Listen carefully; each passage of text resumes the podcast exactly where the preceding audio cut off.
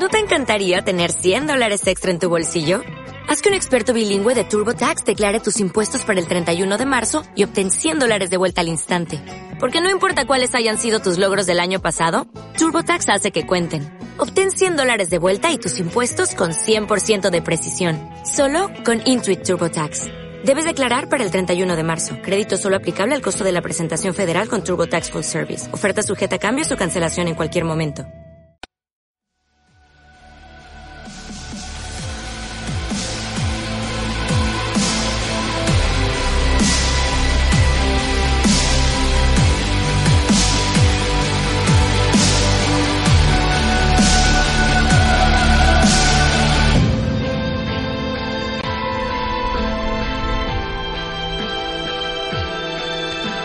Bienvenidos todos a Cibertao, el podcast del Instituto Chuanzi, donde hablaremos de filosofía, liberalismo y especialmente de taoísmo. Yo soy Antonio Vegas y nos acompaña también en esta aventura Javier Caramés. Hola, hoy vamos a tratar sobre los mitos acerca de la filosofía china. Bueno, preguntaréis, ¿pero qué es esto de los mitos acerca de la filosofía china? Bueno, pues mm, resulta que, mm, por desgracia, gran parte de la información que llega sobre China está bastante adulterada, está totalmente manipulada o tiene errores y esto, por supuesto, sucede en el ámbito mm, de la filosofía. Bueno, en general, cuando veáis una noticia de China, desconfiad porque pululan por internet algunas cosas que son auténticos disparates, que no tienen ni pies ni cabeza. Por ejemplo, yo una vez me encontré con una noticia que decían que habían prohibido la N en internet. Obviamente yo después eh, busqué en Paitu y vi que efectivamente la N salía, que no había sido prohibida. Y bueno, otra serie de noticias que no voy a entrar en detalle porque si no se va el programa. Eh, pues bien, esto sucede ahora, en el siglo XXI, donde es muy fácil mm, contrastar la información falsa. Eh, además, afortunadamente en el siglo XXI, el racismo no es una ideología aceptada pero es que mm, en el siglo XIX y gran parte del siglo XX el racismo mm, el racismo que ahora todos vemos como algo aberrante era algo que aceptaban en la academia. Es decir, había investigadores en las universidades que se dedicaban a medir los huesos de la gente de distintas razas y se dedicaban a especular que si la raza blanca era superior a, la amarilla. Y esto mm, tuvo un gran impacto no solamente en los estudios chinos, sino en general en eh, todos los estudios sobre culturas no europeas. Eh, de hecho, mm, hay un libro que se llama Orientalismo, de, de un autor chamado Edward Said, eh, que critica eh, lo que llama eh, la disciplina orientalista, es decir, los estudios islámicos, los estudios chinos, los estudios de indología, etcétera, etcétera, porque mm, lejos de buscar la verdad y un análisis objetivo o como mínimo intelectualmente honesto de las culturas no europeas, eh, lo que se hizo fueron artículos, libros y publicaciones académicas eh, que mm, intentaban demostrar que las culturas no europeas eh, reflejaban los antivalores de la civilización occidental. Esto fue un problema porque mm, la deriva que mm, tuvo la investigación sobre China en el siglo XIX y en gran parte del siglo XX, lo que ha llevado es eh, a crear una serie de ideas preconcebidas sobre los filósofos chinos que no tienen ni pies ni cabeza. Bueno, la más eh, de, sí, empezaré, eh, son todas muy llamativas. Empezaré por una que, que en fin, que es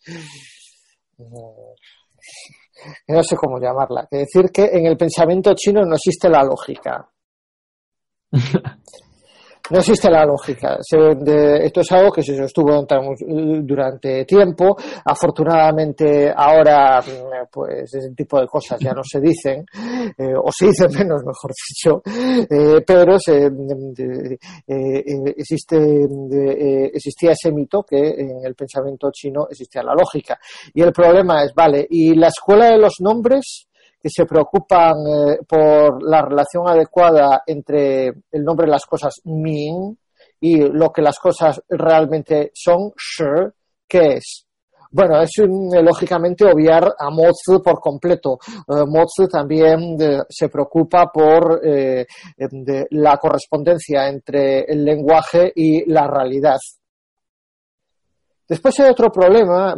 Este, sobre todo, el autor de esta idea es, eh, Graham, que escribe un libro llamado Disputers of the Tao, eh, que eh, le puso. Este Graham, afortunadamente, reconoce que en el moismo hay lógica, afortunadamente, pero etiquetó a los taoístas como antilógicos. Eh, lo hace basándose en el hecho que efectivamente es cierto que los taoístas rechazan eh, las distinciones. Es decir, creen que el, distinguir las cosas de la realidad con nombre eh, de, distorsiona la realidad. Bien, eso es cierto, los taoístas piensan así, pero la cuestión de fondo es, ¿y cómo se dice razón en chino? Es decir, ¿hay una cosa llamada razón en chino que sea sistemáticamente rechazada por Lao Tzu y por Chuanzi? No. Eh, lo que rechazan Lao Tzu y Chuanzi es mm, el exceso de confianza en el lenguaje. Es decir, observan que el lenguaje es una forma que limita la percepción de la realidad. Mm, es así, ¿no, Antonio? Los taoístas lo que no critican el que sea malo hacer razonamientos lógicos. Lo que critican es el lenguaje porque lo ven como una cosa que puede llegar a limitar la realidad. Exactamente, Javier. De hecho, en el capítulo número 78 del Tao Te Ching eh, viene al final la siguiente frase: Chen Yan Ruo Fang, que significa las las palabras de la verdad son paradójicas, porque ellos, em, como bien dices, rechazan el racionalismo, es decir, el exceso de utilización de la razón, y las palabras rechazan la idea de que a través del lenguaje se pueda conocer la realidad tal y como es, porque la realidad yo creo que los taoístas consideran la realidad como algo que está fuera del, ser humano. Ellos no son tan ambiciosos como un racionalista de pensar que el hombre puede conocer la realidad como tal, y como es. Eso es absurdo. Eh, entonces, de ahí que utilicen la paradoja. La paradoja simplemente es un, recurso que utilizan en el, en el Tao Te Ching, como por ejemplo el, el concepto de la Wu-Wei, Sí, eh, eh, de, de, es así. Wu Wei er Pu Wei. Sí, que, creo que eh, lo repasaré después, pero si mal no recuerdo es así. En todo caso, lo que dice es, el que no actúa no tiene no actuar.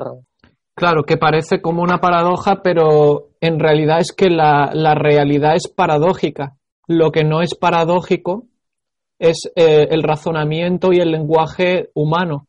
Por eso ellos utilizan esa, esa paradoja para reflejar la contradicción entre nuestro lenguaje y cómo es la realidad.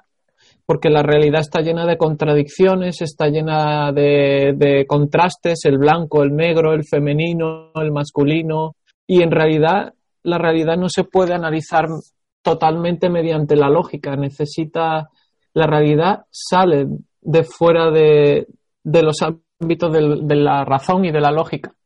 Y es lo que, lo que hablan los taoístas. Y eso no significa que los taoístas estén desprovistos totalmente de lógica, sino que reconocen la parte no lógica de la realidad, cosa que no hacen los racionalistas.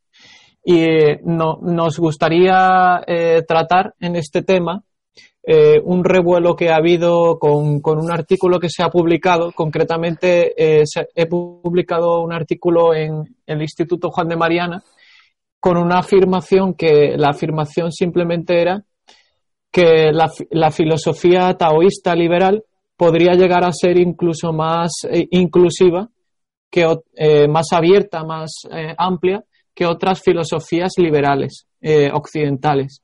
Y el argumento es el siguiente. Las filosofías liberales occidentales suelen centrarse mucho en el terreno político, pero tras la lectura del Tao Te Ching se observa que el terreno político es uno de los menos importantes, por así decirlo, en, la estructura del, taoísmo, porque primero vendría el individuo, el individuo debería gestionarse a sí mismo, el gobierno de, de uno mismo, y luego vendrían otro tipo de libertades, por ejemplo, la libertad social o la tolerancia de unos hacia otros. Y por último, vendría ya la libertad política, que es la, en la que está centrada Occidente. Por lo tanto, en ese sentido, eh, podría llegar a ser el taoísmo una filosofía liberal más amplia que las dominantes en Occidente con respecto al liberalismo. Bueno, pues esto ha generado un revuelo tremendo eh, por redes sociales y por muchas plataformas y eh, se han cometido todo tipo de... Muchos comentaristas han vertido un montón de mitos sobre la filosofía taoísta, y queríamos eh, tratar estos conceptos y estos errores de interpretación del taoísmo en este podcast. ¿Verdad, Javier? Por ejemplo, tenemos aquí. Bueno, es eh, decir que eh, el taoísmo es antilógico. A ver, pone, como ha dicho Antonio, en, evidencia las limitaciones del lenguaje, pero es que directamente la lógica y la antilógica están fuera del discurso taoísta. Es decir, es que no tiene nada que ver con eso, simplemente. Bueno, y además la lógica es buena, pero tiene la otra cara oscura, que es la fatal arrogancia. La fatal arrogancia, cualquiera que haya leído eh, este libro de Hayek, eh, sabe que es el pensar que eh, mm, se puede utilizar la lógica para organizar la sociedad humana. Mm, es decir, que con la lógica se puede llegar a comprender un orden tan complejo como es el orden espontáneo del mercado o de la sociedad, que se basa en normas muy, muy, muy complejas. Eh, bien, eh, también a raíz de lo que comentabas, eh, viene otro mito que este, por desgracia, está bastante aceptado, incluso entre mm, sinólogos, eh, que es la idea de relacionar el pensamiento chino con el autoritarismo. Y esto ha influido a gente que habla del taoísmo como autoritarios, que bueno, en fin, es cierto que hay un pasaje, el de Xiaokuo Amin, que si se lee a la ligera, si se lee fuera de contexto, dice, ah, bueno, pues sí, de Xiaokuo Amin, es decir, eh, que hay que hacer que el pueblo no, no, salga de su aldea, eso es lo de Corea del Norte. Vale, sí, si haces una lectura a la ligera, sin pararte en los detalles, mm, eh, pues eh, puede parecer eso, pero claro, eh, los textos hay que leerlos bien, a poder ser en buenas traducciones, hago un pequeño inciso. es importante que, mm, por obvio que parezca, al leer la filosofía china mm, se elijan buenas traducciones o, por supuesto, hacerlo en el texto original. Eh, eh, eh, porque mm, no hay que dar por sentado que todas las traducciones que hay del Tao Te Ching son buenas. Claro, y otro, otro error muy común que se, que se hace es una traducción directa al lenguaje por, y una interpretación directa. Por ejemplo, se dice se, el Tao actúa por la no acción, por ejemplo, ¿no? Se dice en el Tao Te Ching y directamente se interpreta por parte de algunos como que uno debe estar paralizado y no debe hacer nada, ni siquiera respirar, eh, lo cual es absurdo y en realidad no tiene esa interpretación, con lo cual hay que leer el taoísmo en su contexto eh, de una colección de textos y eh, los otros capítulos del Tao Te Ching, en consonancia con, los comentarios de otros taoístas, te van a llevar a la interpretación correcta.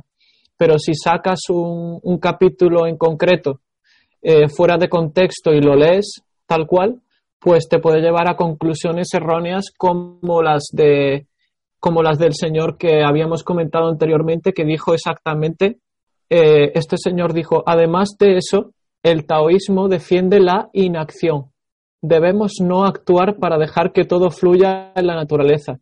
Eso es puro determinismo que solo sirve para que las personas se paralicen y dejen de actuar, algo muy contrario al espíritu de la praxeología de Mises.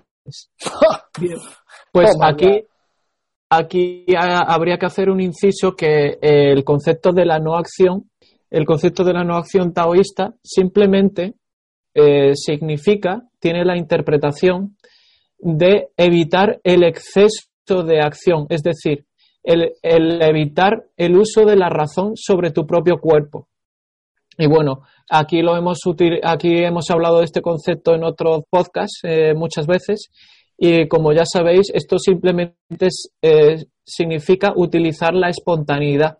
Es decir, es más acción que utilizar la razón, porque muchas veces al utilizar la razón te quedas paralizado pensando y planificando lo que vas a hacer, mientras que si te dejas llevar, que es lo que verdaderamente significa la no acción, y dejas fluir las cosas tal y como son, pues todo se vuelve más em, espontáneo. Y esto dentro del contexto de la filosofía de la escuela austríaca tiene todo el sentido, porque cuando un gobernante mm, eh, no abusa de su poder y deja, deja fluir el funcionamiento de la sociedad civil, pues la sociedad se hace mucho más dinámica y mucho más movida.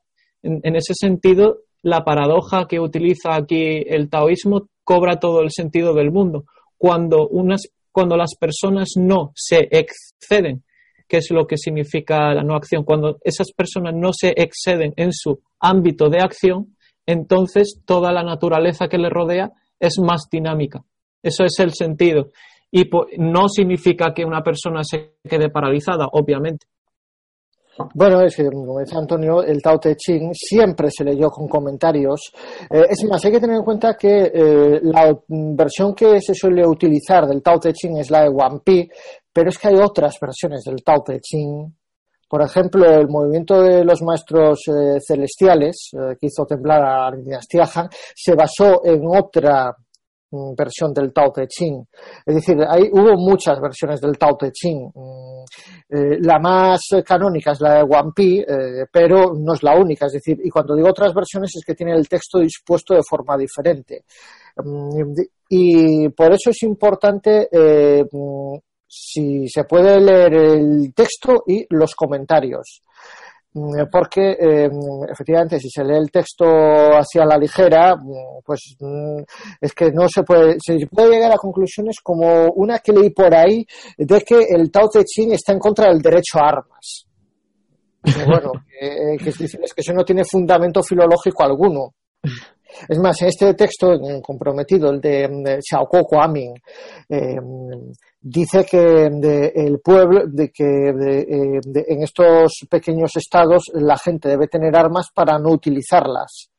Bueno, no se especifica si debe haber monopolio de la violencia o no. De, eh, en ese detalle no entra el Tao Te Ching simplemente porque eso no es el debate, eh, pero quiero decir, a través eh, de un texto mal traducido llegar a la conclusión que, que, que estoy hablando de cosas que, que he visto, eh, que, que, el, que el Tao Te Ching está en contra del derecho a las armas, pues mm, no es un no, no, no.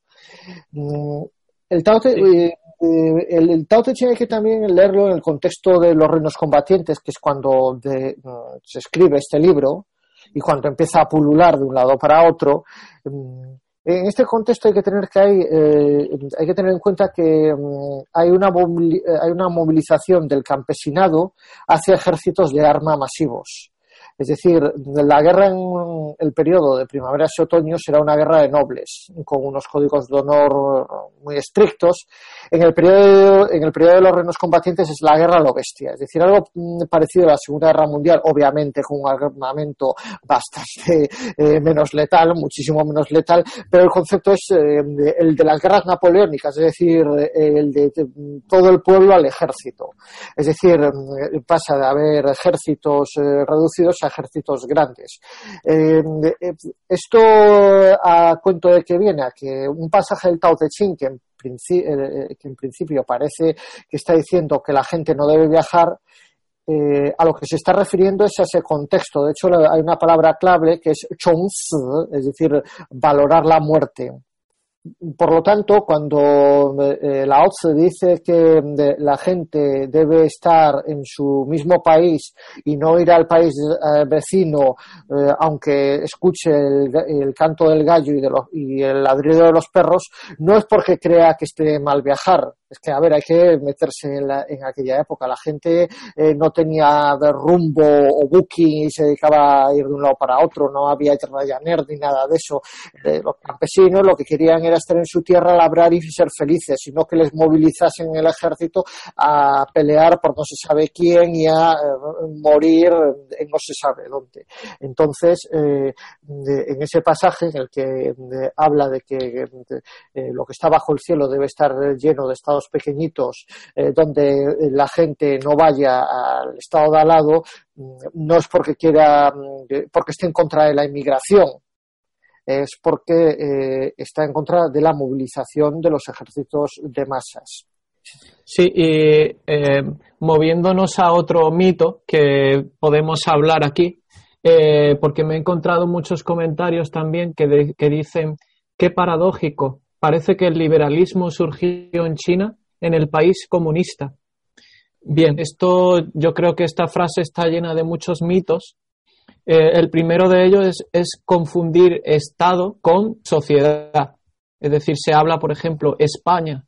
España aprueba, España aprueba la, entrada a la Unión Europea o, por ejemplo, ese tipo de frases confunden a la población porque una cosa es eh, la sociedad española el conjunto de los españoles y otra el gobierno español. Pues aquí cuando se dice qué paradójico, un país comunista, bueno, hay que diferenciar entre la cultura china y la, y la sociedad que hay en China, la población china, y el gobierno de China. Bien, puede que el gobierno de China sea comunista y, la población tenga una ideología diferente, eh, pero incluso aunque la población sea comunista, es que el taoísmo se refiere a, una ideología que, como bien dice Javier, surgió en el 400 antes de Cristo en el periodo de primaveras, otoños y reinos combatientes. Y estamos hablando de una civilización con muchos años de historia.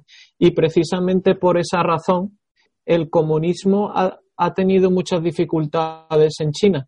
Y por esa misma razón, eh, lo primero que hizo Mao para poder implantar el comunismo es declararle la guerra a la cultura china, ¿verdad, Javier? Eh, sí, eh, importante. Eh, bueno, pero por supuesto al confucianismo se dedicó a quemar todos los templos confucianos, dijo que el confucianismo era una cosa horrenda, ah, pero Mao tampoco se olvidó del taoísmo, no, no, no. ¿Qué decía del taoísmo? No os lo perdáis. Decían que los taoístas eran una especie de gandules, que eran señoritos que vivían de la sociedad esclavista. Toma ya. Señoritos que vivían de la sociedad esclavista, decía Mao. Es decir, que, a ver, eh, eh, es que las cosas como son. Eh, ¿El comunismo es producto del pensamiento chino o es algo importado de, desde Occidente a través de la Unión Soviética. Es decir, el comunismo en China mm, llegó porque, bueno, primero hay que entender la situación de China a mediados del siglo XX, que fue arrasada por el imperio de Japón fue arrasada, es decir, ahí hubo un desastre absoluto y el, imperio soviético, que es como conviene llamarlo, mm, quiso sacar tajada y crear una nueva colonia, porque los soviéticos iban a eso, es decir, expandir el comunismo para los soviéticos quería decir mm, tener colonias, bueno, como hicieron en el este de Europa, o por, algo sacaron los tanques en Praga, en, en, en Budapest, etcétera, etcétera. Querían eh, tener una colonia en China, una colonia ideológica en este caso. Entonces mandaron a propagandistas, le dieron un montón de dinero a Mao para que se saliese con la suya. Lo mismo, por cierto, hicieron en Corea del Norte, es decir, eh, el abuelo de, de Kim III el Gordo, eh, no creáis que estuvo toda la vida en Corea, no, fue entrenado por los soviéticos en la Unión Soviética. Pues bien, eh, la jugada al principio a los soviéticos les salió bien, mejor dicho, a la Unión Soviética les salió bien, eh, consiguieron eh, armar una república popular en China. Eso sí, al cabo de unos años resulta que el gobierno de la República Popular de China le salió rana. Entonces, ¿qué pasó? Que hubo tales tensiones entre China y la Unión Soviética que al final el gobierno chino a quien temía más era el ejército soviético que al estadounidense. Pero bueno, dejando de lado esta digresión histórica, eh, el caso es que, mm, ¿cómo es posible que tiene que ver el taoísmo con un país comunista? Bueno, es que el comunismo eh, llegó a China porque los soviéticos eran grandes propagandistas y precisamente contra lo que cargaron eh, los, comunistas de Mao fue contra el confucianismo y contra el taoísmo, es decir, contra, mm, toda una contra toda una tradición que creía que adaptarse al orden social de las cosas era buena. Ah, pero ¿qué pasa en la época de Deng Xiaoping? ¿Qué pasa cuando, eh, cuando Mao pasa mejor vida y Deng Xiaoping, viendo que en China eh, el comunismo ha destrozado el país? ¿Qué sucede? Claro, esa es otra. Es que aunque le declaró la guerra al confucianismo, al taoísmo y quiso implantar el, quiso implantar el comunismo, es que no tuvo raíces en China. Eh, no, no logró tener raíces profundas en China y fue muy fácil de Deng Xiaoping de librarse del comunismo. Y luego, si analizas el comportamiento de la sociedad actual de China, es que muchos de los preceptos del socialismo no se aplican porque es una sociedad muy, muy dinámica, con muchas empresas privadas, mucha cooperación social, no se aplican esas, más bien, si tú analizas los valores del confucianismo, y, lo, y analizas la sociedad de China y analizas los valores del comunismo y analizas la sociedad china, la sociedad está muchísimo más cerca de los valores confucianos. Y por eso se explica que Deng Xiaoping consiguió eh, implantar o abrir China al exterior con esa facilidad.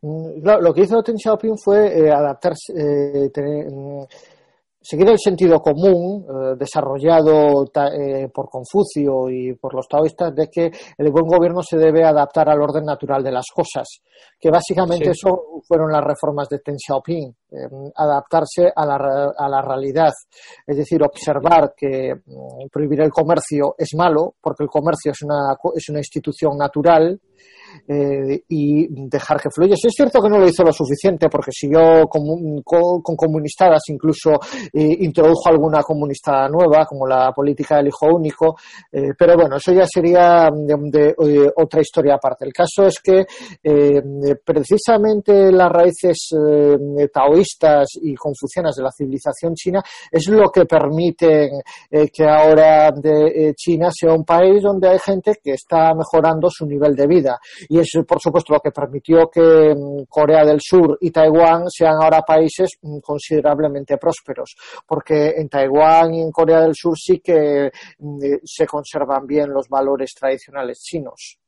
Y si me permites una, un inciso de esto que comentas, Javier, no es algo que digamos nosotros aquí por nuestra conclusión propia, sino que existen investigaciones y referencias en universidades de Estados Unidos que confirman exactamente eso que estás diciendo, que precisamente el dinamismo actual de la economía de China proviene de las raíces confucianas. No se explica de otra forma. Eh, el argumento que ellos utilizan es que en países occidentales la legislación tan avanzada que hay permite defender el derecho de propiedad, pero sin embargo esa defensa del derecho de propiedad y de otros tipos de derechos no existe en la legislación china.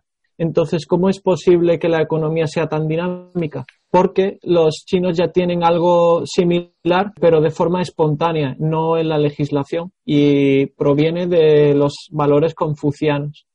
Y eh, si me apuras, incluso eh, Mao no fue un comunista total, es decir, había una, una parte del comunismo soviético que era la centralización eh, total, la planificación desde arriba y la centralización. Sin embargo, Mao se opuso a la centralización y mantuvo China relativamente descentralizada. Y es el origen de la descentralización que tiene China en regiones actuales. Y yo creo que de ahí vino uno de los posibles enfrentamientos entre, entre Mao y, la Unión Soviética. Es decir, aún Mao, siendo eh, el dirigente comunista más fuerte de la historia de China, eh, implantó todos los planes soviéticos que, que se pretendían implantar en China. En todo caso, lo que se puede decir eh, es que eh, si en China no tienen el mismo nivel de vida que tenemos ahora, es por una cosa obvia, es por el comunismo. Y precisamente si no se ha convertido eso en un avispero es por eh, que se preservaron ciertos valores tradicionales. no lo suficiente de hecho, eh, en China es conocido que existe una crisis de valores considerable, pero afortunadamente los valores no han sido destruidos por completo. Y eh, bueno, eh, mm, creo que ya llevamos hablando bastante tiempo. Mm, ¿Qué te parece, Antonio, si le proponemos a nuestros oyentes que si quieren pueden dejar una nota de voz comentando lo que decimos? Sí, es. Pero, ¿Querías añadir alguna otra cosa más o.? No, no, yo creo que está bien por hoy y, eso. Eh, animar a los oyentes a, ver qué les parecen eh, las críticas que se le hacen al taoísmo y a la filosofía china y animarlos si tienen alguna crítica particular y quieran compartirla con nosotros, pues adelante. Muy bien, pues nosotros nos despedimos. Hasta el próximo programa. Hasta luego.